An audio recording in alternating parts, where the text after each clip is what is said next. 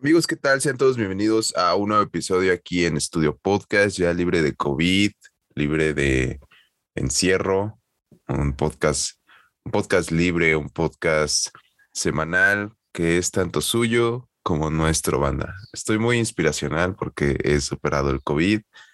Toto no me aplaude, pero pues está bien, lo comprendo. Güey, a ver, a ver. Felicidades por ser el último en tener COVID de toda Tizapán. Felicidades. Sí, pues gracias, güey. Esto es un chingón porque no me contagié hasta ahorita.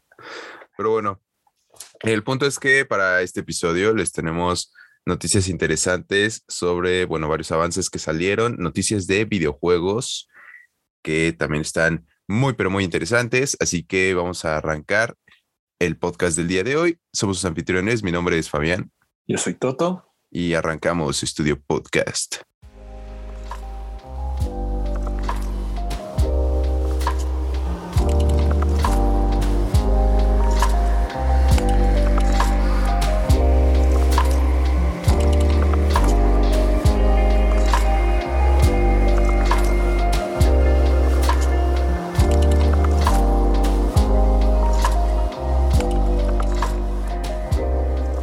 Muchas gracias por sintonizarnos en un nuevo episodio. No olviden compartirnos y darnos una bonita valoración si es que les gusta lo que hacemos.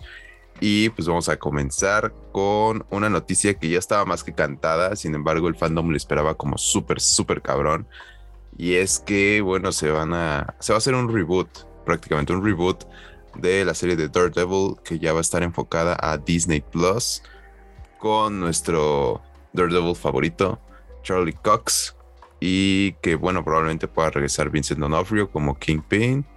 Eh, puede aparecer Echo, la morrita, ya saben, ¿no? La morrita que es muda que salió. Maya. Hawkeye, Maya, no me acuerdo cómo se llamaba.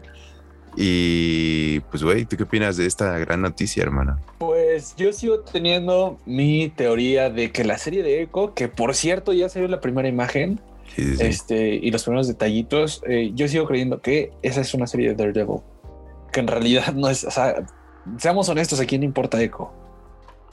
No sé, güey, Marvel es, es bueno en, darte contenido que no te importa y que al final te importe, güey, ¿sabes? No sé, o sea, pero es que, a ver, sí entiendo que fue uno de, las, de los puntos brillantes de Hawkeye, su capítulo, eh, pero creo que se, se, o se recarga un poco más en la actuación de él cuando era niña que en su parte este, actual. Y no sé, no sé, la verdad no creo que, mínimo para mí es uno de los proyectos que menos espero. Eh, pero sí tengo esa teoría de, o sea, piénsalo, güey, Echo.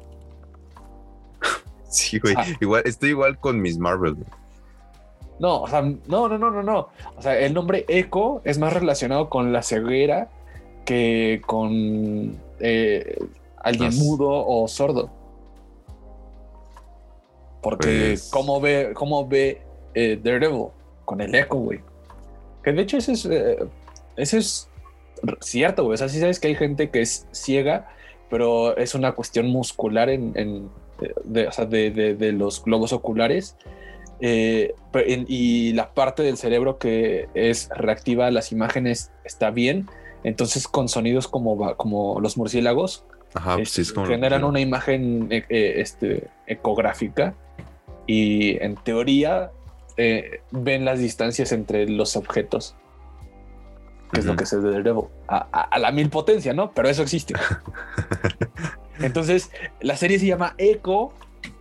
Y para mí este, eh, es mucho más este. No sé, eh, referencial a, a Daredevil que a Maya. Sí, ¿no? Pero pues bueno, estamos en espera de cuándo va a ser la fecha de estreno de la serie Daredevil. Que digo, está súper, estaba súper cantada. Porque si era como. Literal, creo que lo único bueno que hizo Netflix. Veremos si Disney rescata, a los otros Defenders. Que no creo, pero pues nunca digas nunca. Nunca digas nunca. Y pues esperemos también. Ah, que que, bueno, hablando de eso, viste que le preguntaron a Oscar Isaac en una entrevista así como de, oye, ya que estás en el universo cinematográfico de Marvel, ¿con qué Avenger te gustaría ver a Moon Knight trabajar? Y le dijo, mm, no sé, Avenger, eh, me gustaría más con los Midnight Suns, que pues son eh, Ghost Rider, Moon Knight, eh, Punisher y. Ah, ¿Quién es el otro? No me acuerdo si es este. El Capitán América, ¿no? Simón. No, no, no es el Capitán América. Pero tienen un, cast diverso, pero es mucho más este, cercano a los Defenders. Ya, güey, todo el mundo quiere hacer su grupo de superhéroes, güey, ya relájate. Pero Midnight Suns estaría chido, güey. Sí, pues estaría chido. Ah, también Marvel ha tiseado un poco los Young Avengers. Ah, aquí los tengo, mira. Eh, Moon Knight, Blade, Ghost Rider y a, veces Punisher, a veces Doctor Strange. O sea, todos esos personajes místicos oscuros están dentro del, grupo de los cómics. Y pues ya los tenemos, güey. Digo, Ghost Rider es el único que falta. A pesar de que ya salió en Agents of Shield y sé que a ti te mama Agents of Shield. No me mama. Pero no la viste completa, güey. No la vi completa, güey. Creo que la vi hasta que salió Ghost Rider. O sea, ya, ya nadie llegó. O sea, ni siquiera el fan más fan de Marvel llegó a la parte donde sale Ghost Rider. Güey, era como lo más interesante. Al chile lo más interesante fue la temporada 1 y porque nos dijeron que era parte del MCU. Bueno. Eh, ah, bueno, también, también se rumora que pueden rescatar Agents of Shield. Pero pues aún así, eso, eso no está confirmado. Y pues bueno, esperemos como qué rumbo toma la producción de Daredevil, si lo van a introducir antes en una serie como Echo o probablemente en She-Hulk, porque ya sabes, abogados o algo así. Entonces. Qué bueno, hablando de She-Hulk. es el primer tráiler y, güey, lo están comparando con el anuncio de este DirecTV Latino, en donde hicieron un deepfake del Chavo del 8. con, con, Eugenio Derbez. Está culerísimo el deepfake. Lo están comparando con, con los gráficos que tiene She-Hulk, sí se ve, se ve horrible, güey. Sí, la gente se ve horrible, no. Y más porque en el trailer se les ocurrió poner a Hulk y el CG de Hulk, pues sí sigue muy similar al de las películas y lo pones contra el de She-Hulk y es como, güey, qué pedo. O sea, la neta, sí, pues sí esperaba más, güey. Y es que tenías que mejorar muchísimo ese, ese CG porque, como, a diferencia de, de Hulk, bueno, creo que ahora que es Doctor Hulk, Profesor hace como a Profesor Hulk eh, es más humanoide, ¿sabes? hace como más cosas de humanos, pero lo utilizaron bien como un recurso cómico en, Endgame, pero al tener una serie protagonizada por She-Hulk, que en realidad, o sea, todo el tiempo está Hulkizada y vive como Hulk, pues no sé, güey, como que ya se va a ver sumamente extraño. Ya de, entrada la escena en donde este, se liga un vato y le dice, eh, esta cita es lo mejor que me ha pasado. Y se lo lleva cargando en brazos, ya se ve medio extraño, ¿no? Eh, en sí esa escena es extraña, pero sí el CG apoya mucho y más las expresiones que tiene en su rostro, güey. No, no sé, no sé qué pedo, porque sí, ahí sí les falló. Está bien que una serie tiene menos presupuesto que una película, pero pues aún así, güey, el, CG de Moon Knight estuvo chido. Eh, no sé, güey, los CGs de las otras series han estado vergas y este sí se ve como muy fuera de lugar, güey, ¿sabes? Se ve como un tipo sci-fi, una madre así, güey. Pues no sé si sci-fi, pero sí, definitivamente es más cercano a un Alvin y las ardillas que a una película del MCU. A, una Fiona, güey, literal. O sea, es que lo que me refiero es que es, es un objeto digital interactuando con, eh, con, un ambiente en live action, como Alvin las Ardillas, como Garfield, como Sonic. Y pues requiere como cierto nivel de detalle para que sea un poco más creíble, pero aquí sí no, no, no, no llega. Sí, no, la verdad no. Eh, también está el CG de Abominación, que no se ve mal. No, no se ve mal. Este, aunque le hicieron una modificación Ajá, o sea, le hicieron modificaciones porque no. no ya es una abominación más apegada a los cómics, ya no se ve como. Sí, es el que piedra. Ajá, una piedra parlante como era en, en The Incredible Hulk. Pero. Pues no regresa, sé. regresa Eli Roth. Ajá, y no, Tim Roth. Tim Roth, perdón. Y este, y se supone que aquí podríamos tener ya un cameo de Wong explicando esa situación de qué pedo y también, pues obviamente la resolución de cómo Bruce Banner se volvió otra vez Bruce Banner y ya no era Profesor Hulk que salió en Esperemos.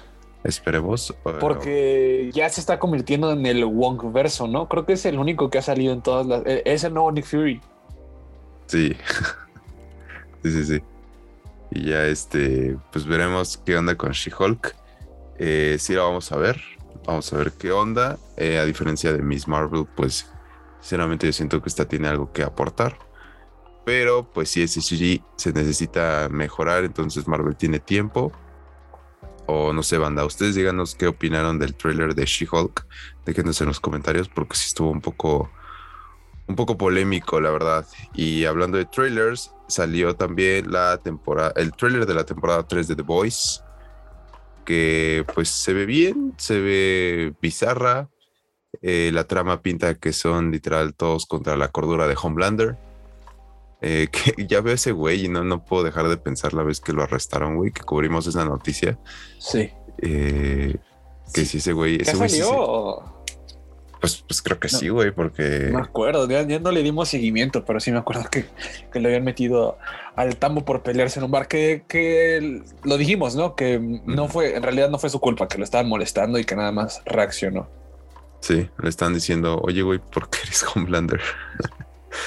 Pero pues sí, ya salió el nuevo trailer.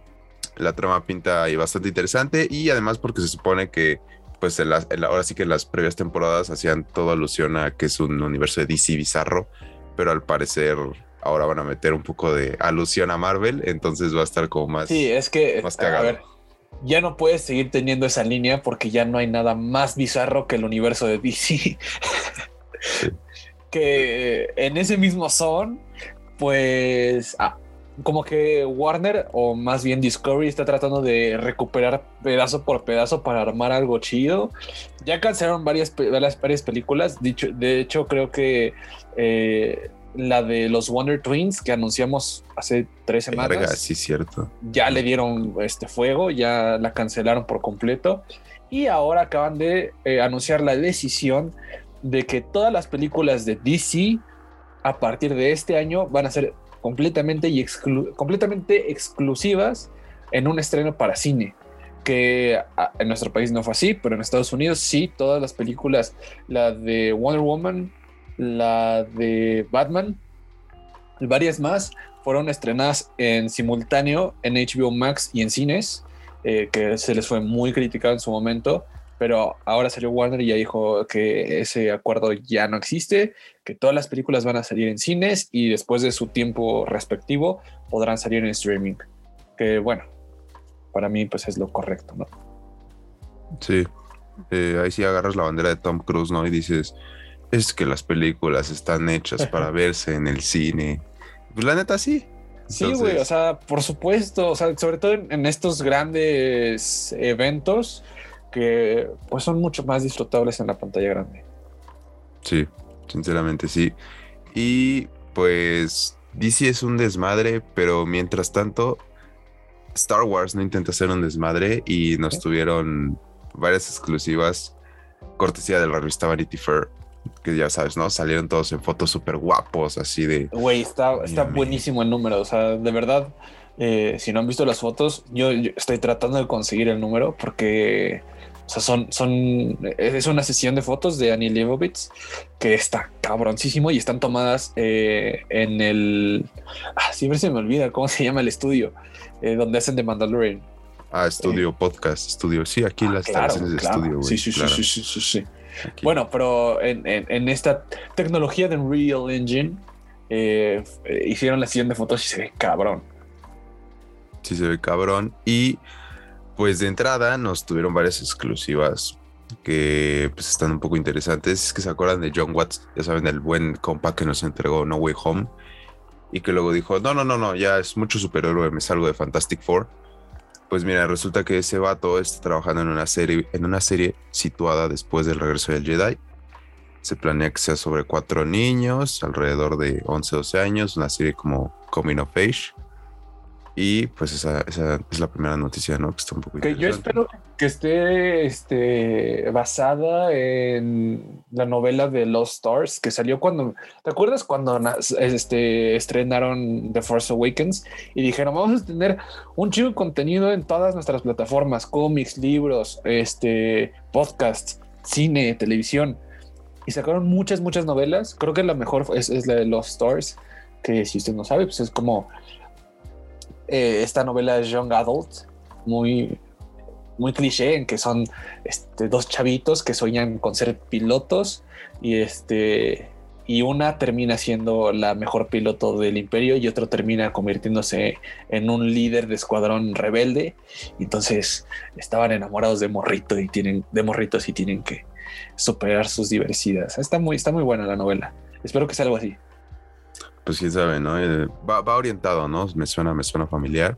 Donde, y, les abierto, donde se trate de morritos en Tatooine, me voy a sacar un ojo, güey. Ya salgamos de Tatooine, por favor. Es que sí, todo es en Tatooine, ¿no? Literalmente todo. Todo. se supone que es una galaxia, güey, imagínate. pero, pero, o sea, es, es, como, es como Estados Unidos, güey, que es gigante, pero todos siempre llegan a Nueva York. Sí. Luego se la campechanean con Boston o una madre así, pero sí, todo siempre es en Nueva York. Todo siempre es en Nueva York. Entonces, pues sí, ojalá ya le varíen un poco. Y por otro lado, la trilogía del señor Ryan Johnson, ¿se acuerdan del señor Ryan Johnson? pues resulta que. Se redimió, ¿no? Se redimió. Sí, se redimió un poco, ¿no? Pero resulta que, pues, su trilogía, en vez de que decías tú, güey, ya está tirada a la basura, pues no, se encuentra en espera. Y de acuerdo a la Kevin Feige de Star Wars, pero un poco pirata, Kathleen Kennedy dijo que pues esto estado un poco en espera porque la agenda de Johnson ha estado muy ocupada debido al contrato que tiene con Netflix y pues Knives Out y todo ese desmadre. ya hablaremos ese desmadre, eh, poniendo un poco turbio, pero sí, digo, creo que después de The Last Jedi perdió un poco de crédito, pero gracias a Dios Ryan Johnson sacó Knives Out, que resultó ser una de las gratas sorpresas de ese año y pues le evitó que le dieran fuego inmediatamente. No como le pasó a, Colin Trevorrow, que después de Fan Fantastic, de su película de los Cuatro Fantásticos, le dijeron que, él, iba a ser este... De, pero de la de Fantastic Four, la de Miles Teller, dices. Ajá. Pero es de Josh Trank. Ah, cierto, Josh Trank, perdón. este, él, iba a ser este, la, tercera parte, ¿no? O sea, lo que se terminó convirtiendo en el Rise of Skywalker este. Sí, sí, sí, sí, sí, sí, sí. Según yo, no. Según yo, se la habían dado a Ryan Johnson y por The Last Jedi se la quitaron y se la volvieron no, cada director. no, es que cada director tenía. O sea, iba a ser J.J. Abrams, Ryan Johnson y el de los Cuatro Fantásticos. ¿Cómo se llama? Josh Trunk. Josh Trunk, ajá. Iban a ser esos tres. O sea, cada uno iba a hacer una película. Iban a colaborar para hacer los tres guiones. J.J. Abrams hizo The Force Awakens, le fue bien. Ryan Johnson hizo, eh, bueno, y en ese Inter sacaron la de los Cuatro Fantásticos y este güey le dijeron, no, ¿sabes qué? Te vamos a quitar el proyecto y vete, por favor. Y este, y entonces se la dieron a Ryan Johnson. Después de, después de, de las Jedi, dijeron, ah, Ryan, eh, mm, no sé, bro, como que, ¿qué tal si te, eh, te corremos? Y lo corrieron y se la dieron a Jay. Pero sí, o sea, fue un desmadre. Y, Ryan, el hecho de que, de que sacaran Knives Out, como que le dio un poco de crédito para regresar, o mínimo para que no lo corrieran. Y este, por otro lado, tenemos que la película dirigida por Taika Waititi va a ser el próximo estreno de Lucasfilm. Que, que fue, un poco, fue un poco engañoso, ¿no? O sea, la siguiente película que salga va a ser de Taika Waititi. A lo mejor sale en 2030, pero es la siguiente. Y, o sea, a ver, este, es, en, realidad Taika Waititi puede convertirse en el director, o sea, si lo hace bien, puede convertirse en el director con mayor revenue en, de su generación, ¿topas? O sea... Sí, el más codiciado. Sí, o sea, tiene, la, tiene las de Thor, que con Ragnarok ya hizo algo grande, después hizo Jojo Rabbit, que uh, estuvo nominada al Oscar, y esta de Love and Thunder podría convertirse en una de las más taquilleras de la, del universo, sobre todo porque tiene un cast enorme y tiene eh, un team, team up chido. O sea, que regresan los Guardias de la Galaxia antes de, su propia película. Este, y si hace una película de Star Wars y la hace bien, pues no sé, ahí está dentro de las más grandes franquicias actualmente en el cine. Está muy prolífico, ¿no? O sea, ese güey es Imagínate, güey, que te den Marvel y te den Star Wars al mismo tiempo. Y además tienes tiempo de tomarte un break y ganar un Oscar. ¿Sabes? Sí, o sea, está cabrón, No, no hay, en este momento no hay otro director que haga algo así. O sea, la única que trató de hacerlo fue Chloe Shao y se quemó en el intento. Sí. Bueno, también ella lo hizo como al revés. Primero se ganó el Oscar y ya después se fue a, franquicias. Y, pero Teca Waititi fue al, fue al revés, güey. O sea, saltó de ahí, güey, ¿me entiendes? Supongo que eso está más cabrón. No, ya había tenido un cierto voz, o sea, sus películas anteriores, What We Do in the Shadows y este Hunt for the Wilderness People, ya tenían como cierto de, ah, puede ser una película que esté, no sé, en algunas categorías cercana al Oscar. Y pues sí, se, se, vislumbraba. Y después hizo Thor, ¿no? Pero, ah, y la única que yo creo que lo puede hacer igual que él, este, tener su película o tener algo, eh, muchos proyectos dentro de estas franquicias, pues puede ser Bryce Dallas Howard, ¿no? estoy seguro que muy pronto le darán su proyecto de Marvel, no sé si una serie, eh, y estoy seguro que le van a dar una película de Star Wars. Probablemente, porque creo que cuando empezó a dirigir fue en Black Mirror, ¿no? Que sí. Sí, dirigió su capítulo de Black Mirror y después dirigió un capítulo en, en, The Mandalorian y eh, y después se convirtió y dirigió uno más en, la segunda temporada y dirigió el mejor capítulo de The Book of Boba Fett. Sí, no, pues la gente se está poniendo filosa, ¿eh? Para, para que watchen. La verdad, sí, ahorita Bryce Dallas Howard pues va a estar durísima por Jurassic World. Pero pues también en la dirección, que hay, veces que no está, que no se nota Definitivamente está durísima. sí, o sea, es que eh, es, e, e, es un Swiss Army Knife, güey. O sea, es estrella de acción porque es coprotagonista de Jurassic World. Y pues sí, yo, yo sí la considero como una de las mejores directoras de acción actualmente.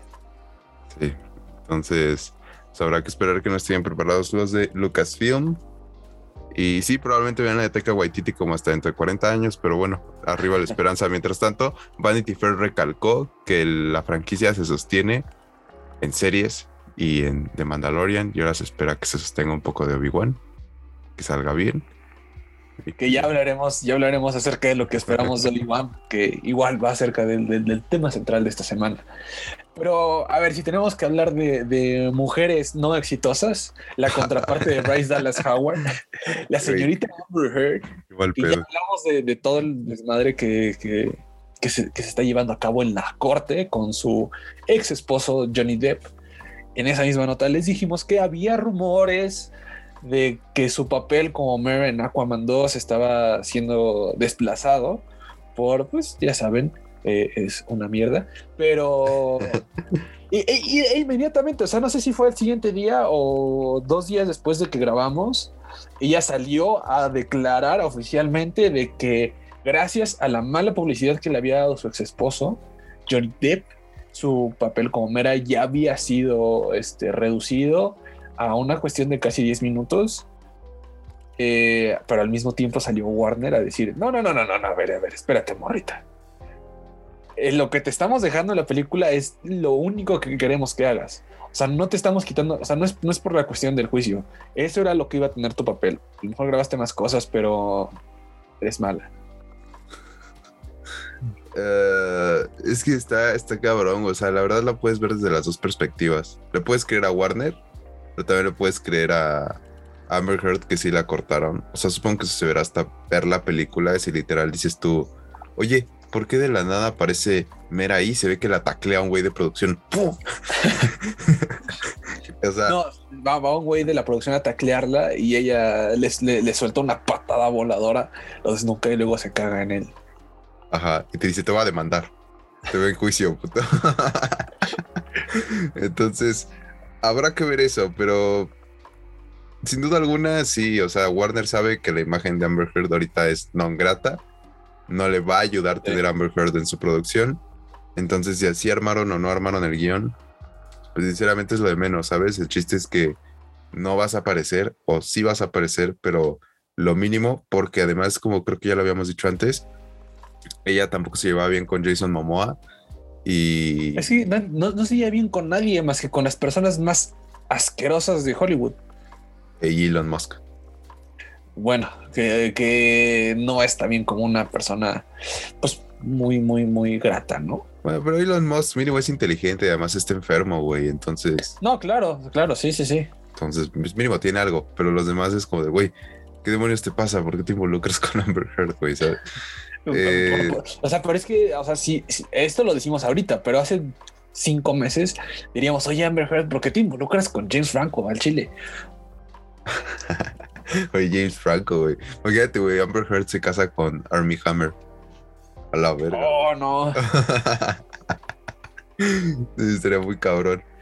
Pero, pues, eh, sí, en, otra en otra breve noticia de Amber Heard, pues sí, veremos qué onda que le depara con Aquaman. La verdad, ya perdí el, la noción del juicio. Ya ni sé en qué va, nada más veo los memes donde ella estaba llorando y, así. Sinceramente, creo que ya a la gente ya no le interesa si, si termina bien o si termina mal. El chiste es que quieren que se la chinguen, ¿sabes? No, ya, o sea, eh, creo que es evidente que ya perdió. Yo creo que ella ya sabe que perdió. Hay reportes que dicen que inclusive el, jurado ya ni siquiera la volteó a ver cuando hizo su, este, statement. no statement, pero fue su declaración. Este que la cuestionaron, que hicieron este, no me acuerdo cómo se llama ese pedo, que le hicieron preguntas. Este, y creo que lo último es que declaró su hermana. Creo que eso fue lo último que pasó en el juicio. Pues quién sabe, güey, pero qué desmadre. El pobrecito Warner al elegir el, cast para sus películas de superhéroes, que, güey, siempre tiene que haber un desmadre, pero. Pero pues veremos. lo que quiero es que le demos un gran aplauso a Ezra Miller por no meterse en problemas una semana. Yo creo que es un nuevo récord. Eh, felicidades. Sí, pero ya no lo grabaron. Es que las noticias, las últimas noticias fue porque lo grabaron no sé, o sea, digo, si lo hubieran arrestado otra vez, sería noticia. Eso se publica, es público, pues. Eh, entonces, mínimo sabemos que esta semana no lo arrestaron. Tal vez está encerrado en un cuarto de hotel eh, en Cancún. Tal vez está en México y por eso no, no lo sabemos. Siempre vienen a México, güey. Siempre está en México, güey.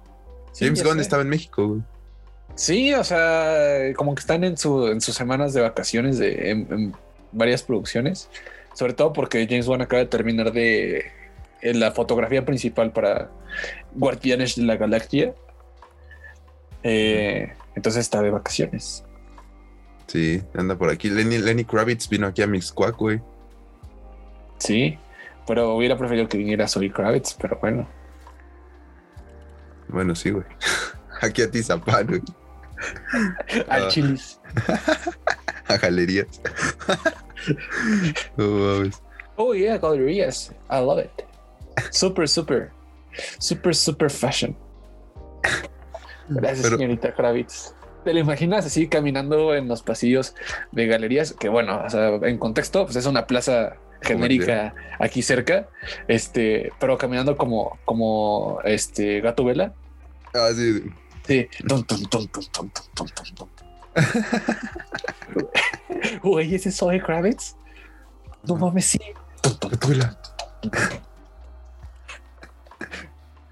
Y de la nada llega, llega ese güey del que estábamos hablando y dice, I'm Batman.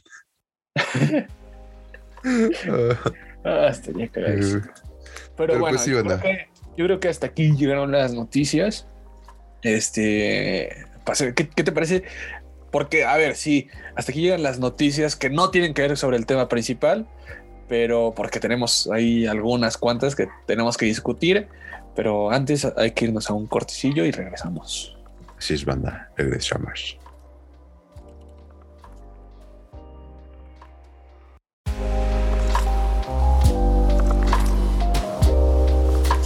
Si te está gustando este podcast, no olvides seguirnos en nuestras redes sociales. Nos encuentras en Twitter y en Instagram como arroba estudioet8.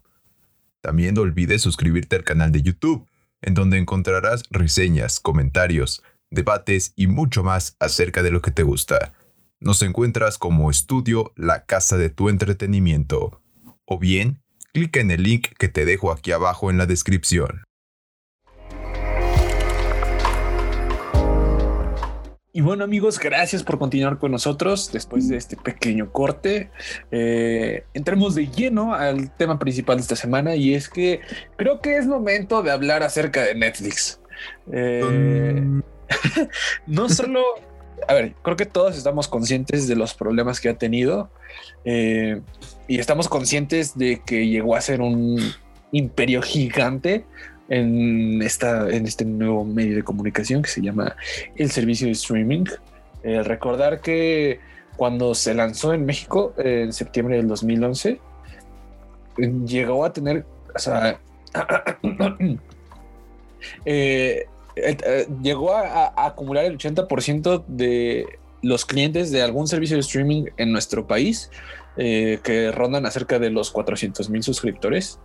Este, y bueno, mundialmente se convirtió en un gigante, llegando, o sea, yo, yo todavía me acuerdo, güey, que era, o sea, que tenía así películas de hace 20 años y decías, güey, tiene la de Top Gun 1, la puedo ver aquí en mi tele, está, está, está padrísimo, está padrísimo, hay que comprar, hay que comprarnos un Blu-ray para tener Netflix en, nuestro, en nuestro dispositivo Blu-ray, que sea más chido, me encanta Netflix.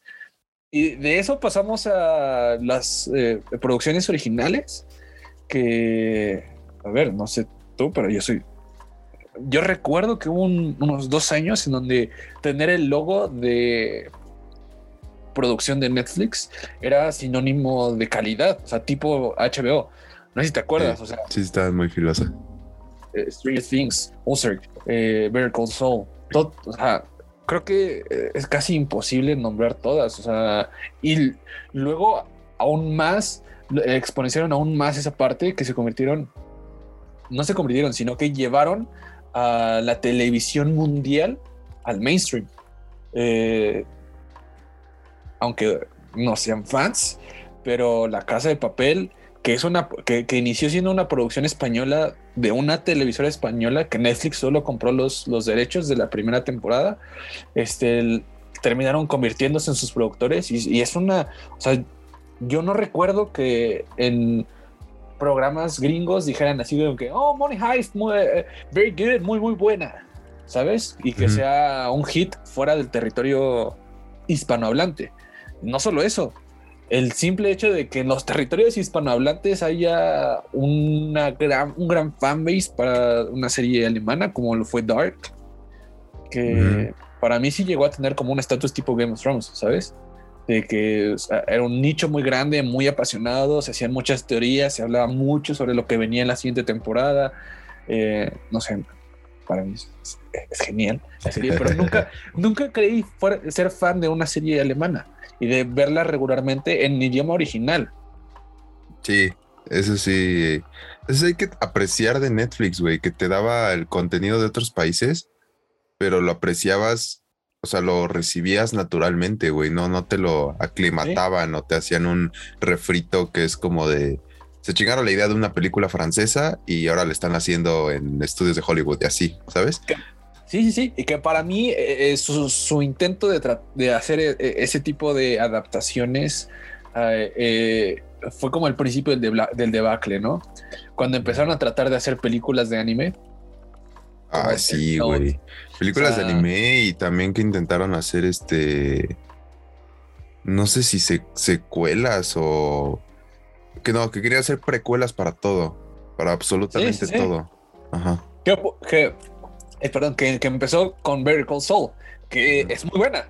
O sea, la primera siempre es buena, pero uh, los, las copias que le suceden, pues son normalmente bastante malitas.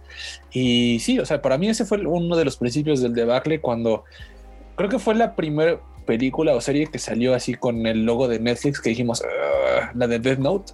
Todos la esperaban, aparte porque iba, iba a estar protagonizada por Nat Wolf. Ese, Nat Wolf, ajá. Y, Estaba durísimo ese güey. Y Willem Dafoe. Que dijeron, no, que Era el, el, el, fantasma, ¿no? El, monstruo. El demonio, el demonio, pero no. Disculpe, no, no. El anime no es muy fuerte. No, pero, tampoco.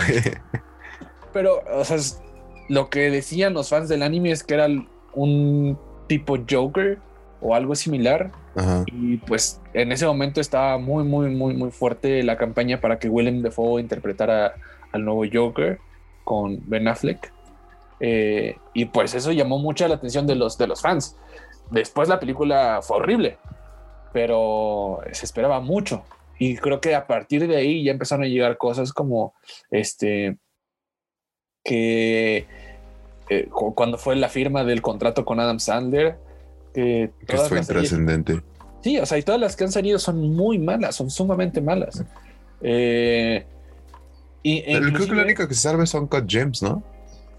Pero no, o sea, no recuerdo si es parte de ese mismo deal, porque no es una producción de Happy Madison. O sea, es una película de los Safdie que la distribuyó en Netflix, que está protagonizada por Adam Sandler, pero creo que ah, no es parte de ese mismo deal. Este, inclusive, eh, regresando a, las series eh, eh, internacionales originales de Netflix, creo que trajeron de las mejores mexicanas, ¿sabes? O sea, la bioserie de Luis Miguel. Que... es la, como todo, güey. O sea, la primera fue una temporada buena. La de la casa de la Casa de las Flores, la primera está chida. Club, de, Cuervos. Sí, Club de Cuervos, que fue la, de hecho fue la primera producción internacional de Netflix, la primera, y es muy, muy buena. O sea, en todo el mundo fue la primera producción original, fuera de Estados Unidos, claro, fue la primera producción original que hacía Netflix. Y fue muy buena, es muy buena. De hecho, creo que lograron cerrar bien, pero sí, las este, temporadas que están en la mitad fueron bastante deplorables. Pero traía cosas así, güey. O sea, ¿sabías que quitaron ese estigma de que, oh, es mexicano, oh, es español, que normalmente nosotros que vivimos aquí tenemos ese estigma de, es mexicano, es basura. Pero si es mexicano y lo hace Netflix, es una joya, ¿sabes? O, no es una joya, pero mínimo lo ves, güey. O sea, lo, no, pero Sí, sí, son muy buenas, güey. O sea, yo creo que la serie de Luis Miguel para mí puede ser una de las mejores temporadas en la historia de la televisión mexicana. O sea, sí, la primera. dudas. Sí, la primera, claro. Porque sí siento que al final ya, ya se inclinan mucho hacia el nicho mexicano, hacia la manera de consumir la tele mexicana y a juego lo convierten en telenovelas. Sí, que eh, eh, ese es el problema, que ahora eh, como que empiezan a, como tratan de, traer, tanto, tanto contenido, como que en lugar de, se convirtieron de snipers a granaderos, ¿no? O sea, sacaban una o dos series, pero buenísimas. Y ahora sacan 20, 25 series en donde a lo mejor una es regular. Y, por lo mismo están cancelan y cancelan y cancelan y cancelan. O sea, y se ven obligados a cancelar cosas que no deberían de cancelar porque probablemente sean las que tengan más presupuesto para seguir haciendo otras que tengan un menor presupuesto. Eh, ya ahí, pues, hablaremos acerca del debacle. Digo, creo que todos estamos en, en, acuerdo de que hoy en día no estamos tan emocionados con el contenido que venga de Netflix. Este, inclusive con las series que lo cimentaron. Tal vez la más fuerte fue Stranger Things. Eh, y estamos a que seis días, cinco días de que se estrene la penúltima temporada.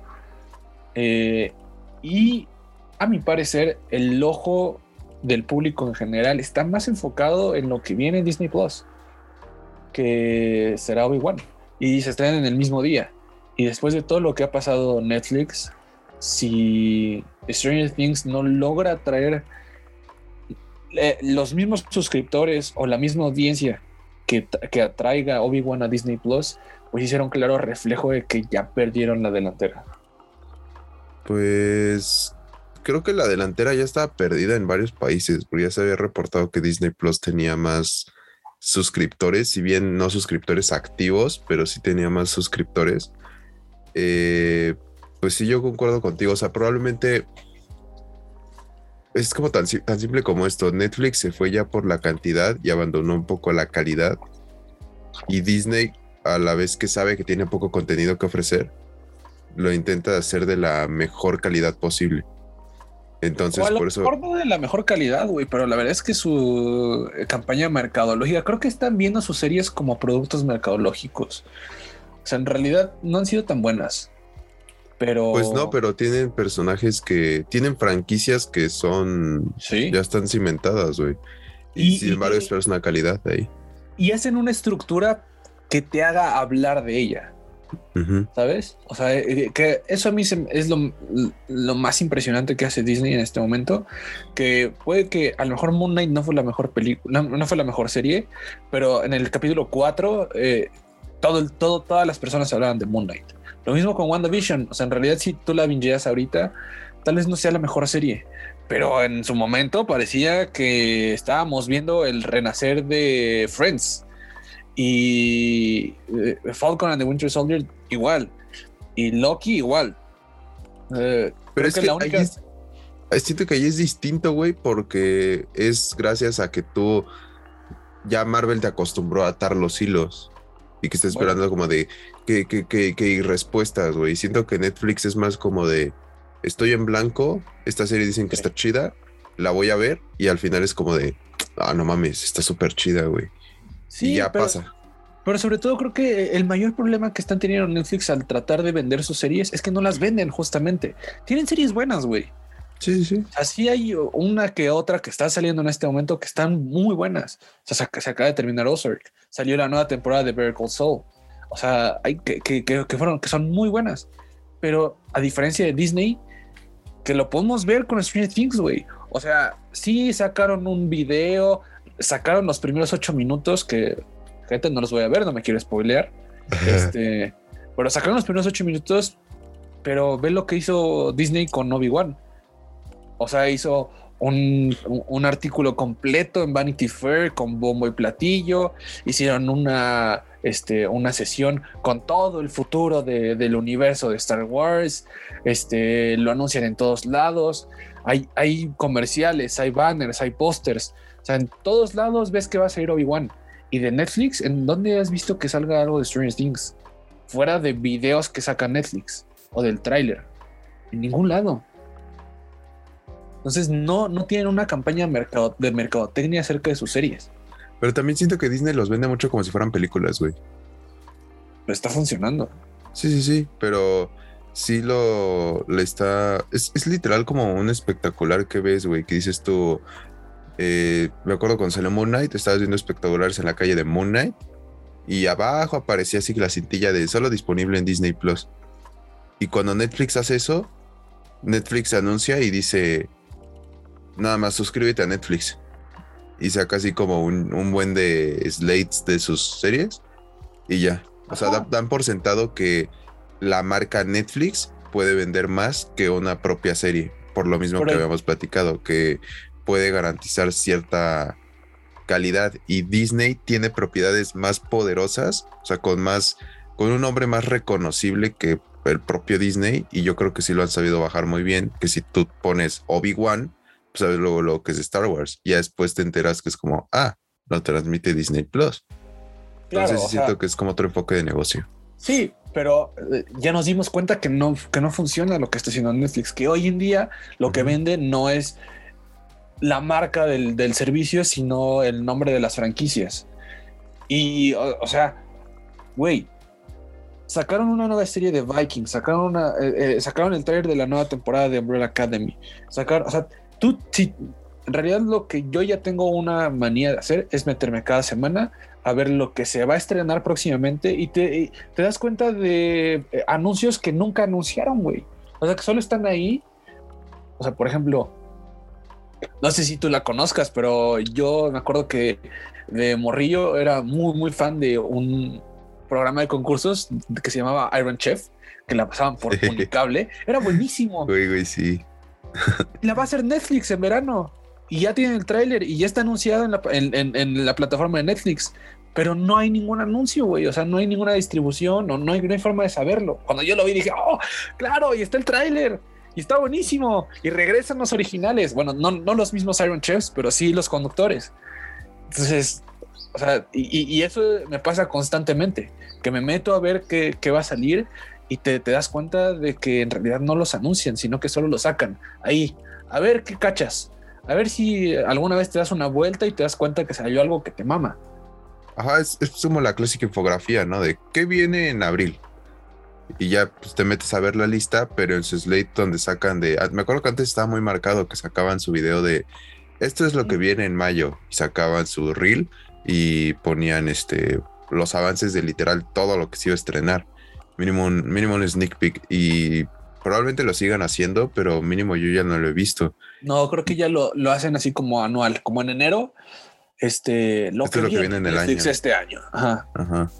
Entonces, pues, pero aún, ahora también no sé si, si eso altera, güey, que ya Netflix se prioriza tanto su marca que, por ejemplo, ya hizo como su Comic Con, que fue el, el To Doom, que bueno, ahora todo lo que es Comic Con y eventos ya son digitales, pero hizo el To Doom, se viene la semana Geeked de Netflix, entonces siento que sí es como, sí te lo anuncian, güey, pero no hacen como mediante grandes eventos como si fuera, pues sí, güey, como si fueran Marvel, ¿me entiendes? Como si fueran Warner.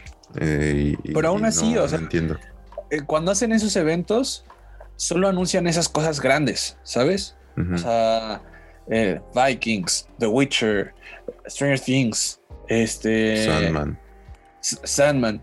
Pero esas pequeñas cositas que, o sea, ellos lo hacen, güey. O sea, son producciones de Netflix. Los realities, por ejemplo, The Circle es un reality muy bueno, muy original, que es exclusivo de, Netflix, pero nunca lo anuncian. Este, eh, viene Aaron Chef. O sea, tienen muchas, muchas cosas que no son que no traen esa franquicia importante de cultura pop, pero que son buenas, güey. Y no las anuncian, no las, no, las promocionan, no hay forma de saber que, vienen, no, no te hypean, que hoy en día sabemos que el hype machine es lo que, es lo que funciona, güey. Pero sí también, güey, ¿no, ¿no crees que sí siento que sus series son populares son muy buenas, pero les falta como un poco de popularidad? O sea, estaba viendo... Es que, no las hypean. Ah, es que tú dices de Dark. Imagínate un póster de Obi-Wan y luego un póster de Dark. Mucha gente no va saber qué verga es Dark porque no lo he visto, no lo ha visto, ¿me entiendes? Porque igual siento que Netflix entierra su propio contenido con más contenido que ponen, güey. Entonces probablemente ese es como el, problema. Ajá, o sea, está bien que saques todo el contenido posible que, que, tengas, que para mí ya es una estructura que les está costando mucho, pero tienes que ser más estratégico con tu, con tu contenido promocional, güey. O sea, encontrar no solo lo que vendas, sino lo que es bueno y darle una promoción mayor. Hoy van a sacar una serie de la América. Claro, sí, también anunciaron eso, güey. Pero, pero solo lo sé porque sigo al Club América, ¿sabes? En Twitter. No, yo lo vi promocionar en Netflix, güey. Ah, ¿en serio? Yo, yo vi, yo vi que lo tuitearon el Club América. Eh, pero, pues, güey, está, está chido que sea una, una colaboración con una con la Liga Mexicana de Fútbol. Está, está chido, pero no lo anuncian, O sea, para, era para que sacaran un, un anuncio en, eh, eh, en, la transmisión de un partido, pero no. lo dejan ahí, a ver, a ver si alguien lo lee. Entonces, yo creo que eso les está costando mucho, sobre todo por, por, por lo que estamos diciendo, güey. Que están gastando, creo que es vieron que sus contenidos originales eran lo que atraía a la gente y empezaron a hacer muchos. Y, les, yo creo que eso les costó demasiado. Eh, hoy en día supimos que en enero perdieron, eh, que fue un cuarto de suscriptores. Este tuvo una caída del 30% en las acciones. Supimos que el mes pasado los accionistas demandaron, o están buscando demandar a Netflix por engaños acerca de las proyecciones de este año. Eh, supimos eh, recientemente que acaban de despedir, que fueron dos, ¿cuántos? 200... 150 empleados por pérdida de suscriptores, más aproximadamente el 2% de su fuerza laboral. Y lo más preocupante es que parece que están señalando, señalando la razón de esta pérdida al hecho de, de compartir contraseñas, güey. Que todas las plataformas tienen eso. Todas las plataformas tienen eso. Todos compartimos nuestras contraseñas de todas las plataformas.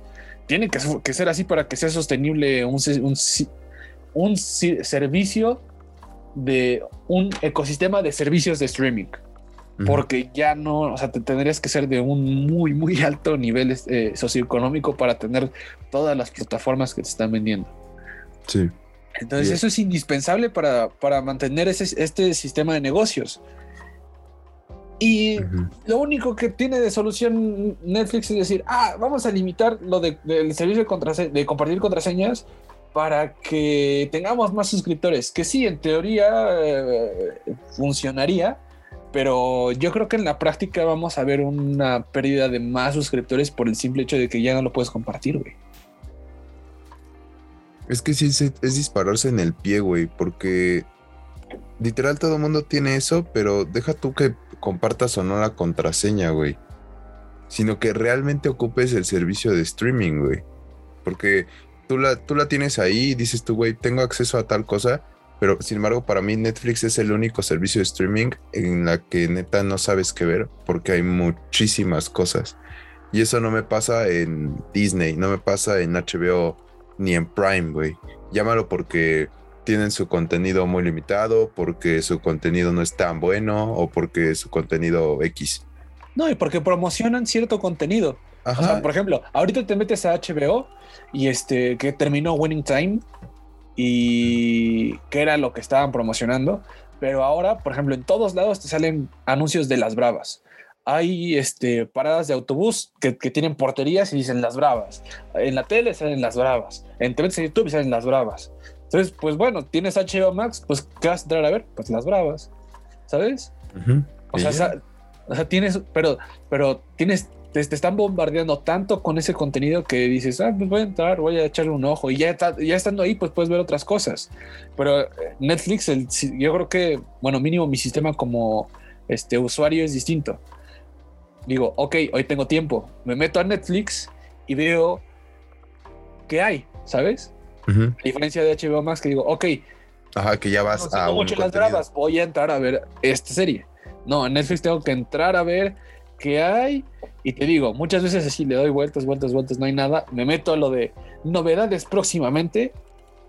Y ya, ok. La próxima semana, el, martes, se estrena esta serie que, quiero ver. Ok, la pongo en recordar y ya sé, bueno, el martes la voy a ir a ver, pero porque yo tengo que entrar a buscarla, no porque ellos me digan. Sí, sí, exacto, es lo que te iba a decir. O sea, tú vas a un contenido más a Disney que sí es muy notorio. Lo, cada, cada, cada cosa que sacan es un evento cada cosa es como de. cuando venga. Hasta cuando venga Miss Marvel, güey. Todos van a andar hablando de Miss Marvel y, así. Cuando venga She-Hulk. Todo ese desmadre. Entonces. Sí considero que Netflix se confió mucho de su marca. Y ya piensa que simplemente por tener Netflix o porque tú compres Netflix. Vas a consumir lo que ellos esperan que consuman. Cuando para mí a la vez es como de. Yo igual tengo que entrar a Netflix ver qué hay o ver qué me perdí, lo pongo en mi lista y ya ni siquiera ver catálogo, güey. O sea, ahorita entro a Netflix, si ya terminé una serie ayer y digo, ah, pues no tengo ahorita nada que ver, entro a mi lista y veo lo que puse ahí y es como de, pues a ver, ¿qué me falta de ver? Ah, pues esto pedo. Y ya, no es más de que, güey, va a salir Stranger Things, la tengo que ver. Pues no, mejor la, veo después, no tengo ningún pedo si la quiero ver después. Sí, sí, entiendes? No, o sea, creo que sí es evidente este, eh, el problema. O sea, inclusive Paramount, güey. O sea. Esa madre me Pues está la de Halo y están sacando las de Star Trek. A lo mejor no es tu nicho, pero. Pues, o sea, la gente compró Paramount para ver Halo, güey. ¿Sabes? Y tiene otro, y, tiene el contenido muy limitado. Tiene contenido bueno, pero es muy, muy limitado. Y solo pagaste esa suscripción para entrar a ver una serie. Y en Netflix, como no la anuncian, no hay nadie que diga, ah, voy a pagar para ver Stranger Things. Porque no, o sea, nosotros porque estamos rodeados de esto, pero la gente normal no sabe que el viernes se estrena Stranger Things. Pero todos saben que Obi-Wan se estrena el viernes. Sí, que es la clásica que entras y estás con tu tío y me dice, ah, mira, ya salió la nueva temporada, pues hay que verla, ¿no? cuando, cuando salga. Cuando salga. O, de que ya tres semanas después, oye, ¿qué hay en Netflix? Pues la nueva Stranger Things ah, poco ya salió? Sí, la Y a la vez. Pero en realidad no, o sea, tienes que generar esta, este hype, esta discusión previa al estreno para que la gente tenga que suscribirse a tu, a tu servicio y esté en el know-how, dentro, dentro de la conversación y no se quede atrás. ¿Qué es lo que pasó con, las, con, con Disney Plus, güey? Es lo que pasó con Disney Plus y WandaVision. Y, ok, y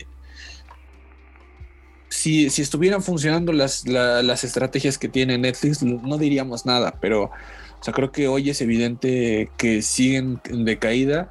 De hecho, recientemente acaban de anunciar que el año pasado uno de sus mayores anuncios fue que eh, pagaban la producción y distribución de Knives Out 2 con Ryan Johnson y que iba a estrenarse exclusivamente en Netflix eh, eh, y que no iba a ser en cines, que era para, para atraer gente, que tampoco es una franquicia gigante, ¿sabes?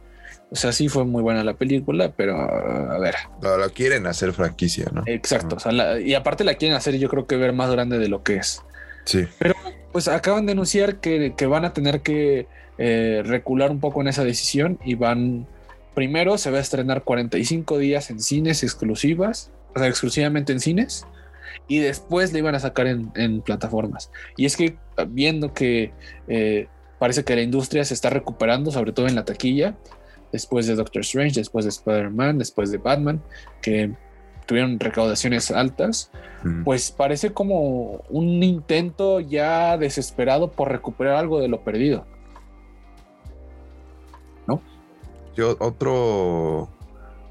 Ver las fórmulas de otros servicios de streaming. Porque ya tus, tu modus operandi ya no es confiable o ya no es tan rentable. Siento. Sí. Y además, además, si te fijas, todos los servicios de streaming hacen eso, de que ahorita vas a entrar a Prime en agosto, en julio, cuando salga The Voice. Y te vas a salir de Prime. Y así lo mismo pasa en HBO Max y así. El único que me causa conflicto no saber es Apple TV. Siento que Apple TV está muy en su nicho. Que si tú eres, si tú tienes Apple TV, sabes muy bien el contenido que viene y muy bien la calidad que han mantenido. Porque es, es poco, aunque ahorita ya está aumentando, es poco, pero Apple TV, si te fijas, lo anuncia, pero muy, muy limitado. Pero yo creo que, yo creo que es, es un esquema de negocios distinto. Yo creo que Apple TV no se vende como un servicio de streaming, sino que se vende como un adicional a la compra de sus artículos, a los artículos Apple. O sea, te dan un año gratis cuando lo compras. Y ya, no, güey, ya te dan seis meses. ¿En serio? Creo que seis o tres meses. Pero es que con, un mes que te den, quedas enganchado con su, con su contenido, la verdad. Sí, sí, sí. Si tienen Apple, o sea, dense una vuelta. Eh, inclusive son limitados los dispositivos en donde puedes ver Apple TV.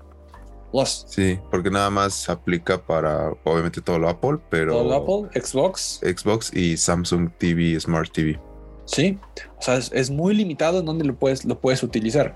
Eh, y una vez que entras no te puedes dejar ir. Y aparte, pues tienen su sistema de Apple Music, tienen el sistema de... Pues tienen su Apple One, ¿no? Que venden iCloud, es lo que Music, Apple TV. Ajá, y es un plus, o sea, es un complementario. Eh, no es tanto de ven a Apple, Apple TV Plus porque tenemos muchas cosas. No, no. O sea, es, un adicional que te damos por ser parte de la familia de Apple. Entonces creo que es distinto el, esquema, pero tiene un esquema similar a Netflix sacan cosas y ahí a ver cómo lo cachas. Y promocionan Apple TV, pero Apple TV le puede funcionar o le está funcionando porque es el contenido es poco. y es, de, muy, buena calidad. Sí, sí, sí. E, es como, es como el Netflix de antaño. Ajá. O sea, sacan muy pocas cosas, pero todo lo que sacan es bueno. Y además que te dan. Y, no, hay, no, hay, mejor, no hay mejor forma de demostrarlo que fueron la primera plataforma de streaming en llevarse el Oscar a mejor película. Sí. Y es, creo que es la plataforma con menor tiempo en, vigencia. Y además los privilegios que te ofrecen, que son como proyecciones 4K y límite de dispositivos, todo es al mismo precio. Nada te lo cobran más. Sí, sí, sí. Entonces, pues. Pues bueno, yo creo que ya dijimos todo lo que teníamos que decir. Netflix, ponte las pilas. Te dejo, voy a ver Netflix. o sea, nosotros, porque en realidad estamos dentro de este mundo, pero nosotros no somos el, público objetivo que tiene Netflix en este momento. Lo que está cabrón es que si alguien que esté empapado de lo de eso se queja, imagínate el público en claro, general, güey. Claro, o sea, está imposible. Entonces, a nuestro, a nuestro punto de vista, sabemos que Netflix no nos va a hacer caso, pero yo creo que eh, eh, lo que tienen que hacer es promocionar más las series, no tanto la marca y tratar de bajar un poco el número de producciones que están tratando de tener, porque los, se los está comiendo vivos. Sí, sí, la neta sí se confiaron mucho en su marca. Pero, pues bueno, eso creo que fue todo por este episodio. Así que vamos a abrir paso a las recomendaciones de esta semana para que vayan y las watchen. Y yo, yo, yo ya había recomendado esta serie, pero justamente por lo mismo que te dije que es mi modus operandi en Netflix, que es como de veo lo que me falta. Eh, la, quiero recomendar porque neta es, es muy buena, neta es extremadamente buena esta serie que ya la había recomendado, que se llama How to Sell Drugs Online Fast, que es una serie alemana de comedia, que la neta está, está muy, muy chida. Su humor está muy cabrón, tiene una trama muy interesante, una trama, eh, se puede decir que sí, un poco realista, pero a la vez no olvidas que es como cómica y prioriza mucho pues sí, el, entretenimiento, ¿no? Su... No, es que, está, es que está muy buena, güey. La tienes que ver, neta, la tienes que ver. How, to Sell Drugs Online Fast, eh, la tercera temporada, que es, una joya, la acabo de, terminar de ver. Es una joya, neta, está muy, muy entretenida. Eh, véanla en alemán, incluso así es, está más cagada. Y, pues nada, ¿no? Tampoco me voy a debrayar y decir, no, güey, es que su encuadre y sus luces. No, güey, neta, vela, está muy buena, güey. Está muy, muy, muy entretenida. Veanla. Eh, está en Netflix, por cierto. ya, le tiras mierda y después vean, pero vayan a Netflix, gente. Güey, pero no sabía que había sido la tercera temporada. exacto, güey. por eso la estoy recomendando, güey. Sí, y es, y es la única promoción que tiene Netflix. Uy, ¿por qué nos pagan, güey, al Chile? Sí, o sea, por, por nosotros la gente va a ver sus series, no por ustedes. Cálmate, cálmate. Este, pues fíjate que yo esta semana no tengo una. Ah, este ¿qué te costaba recomendar a algo, cabrón? Sí, sí, sí, sí, sí, sí la voy a, sí la voy a recomendar. Nada más deja, porque es un este título compuesto. Este, pero es, e, e, es, dentro de, HBO Max. Es un. Es, una de, sus este, ya sabes, reuniones después de 40 años. Este. El especial de Harry Potter. tipo así. Pero creo que este, esta vez es acerca de un contenido que no es tan popular. Bueno, dentro del círculo del teatro, sí. Este, pero el, documental se me hace muy bueno. Sí, del, la obra original a mí no me gusta mucho, pero me hizo revalorarla ver el documental. Este se llama Spring Awakening, Those You've Known. Este se estrenó hace dos semanas.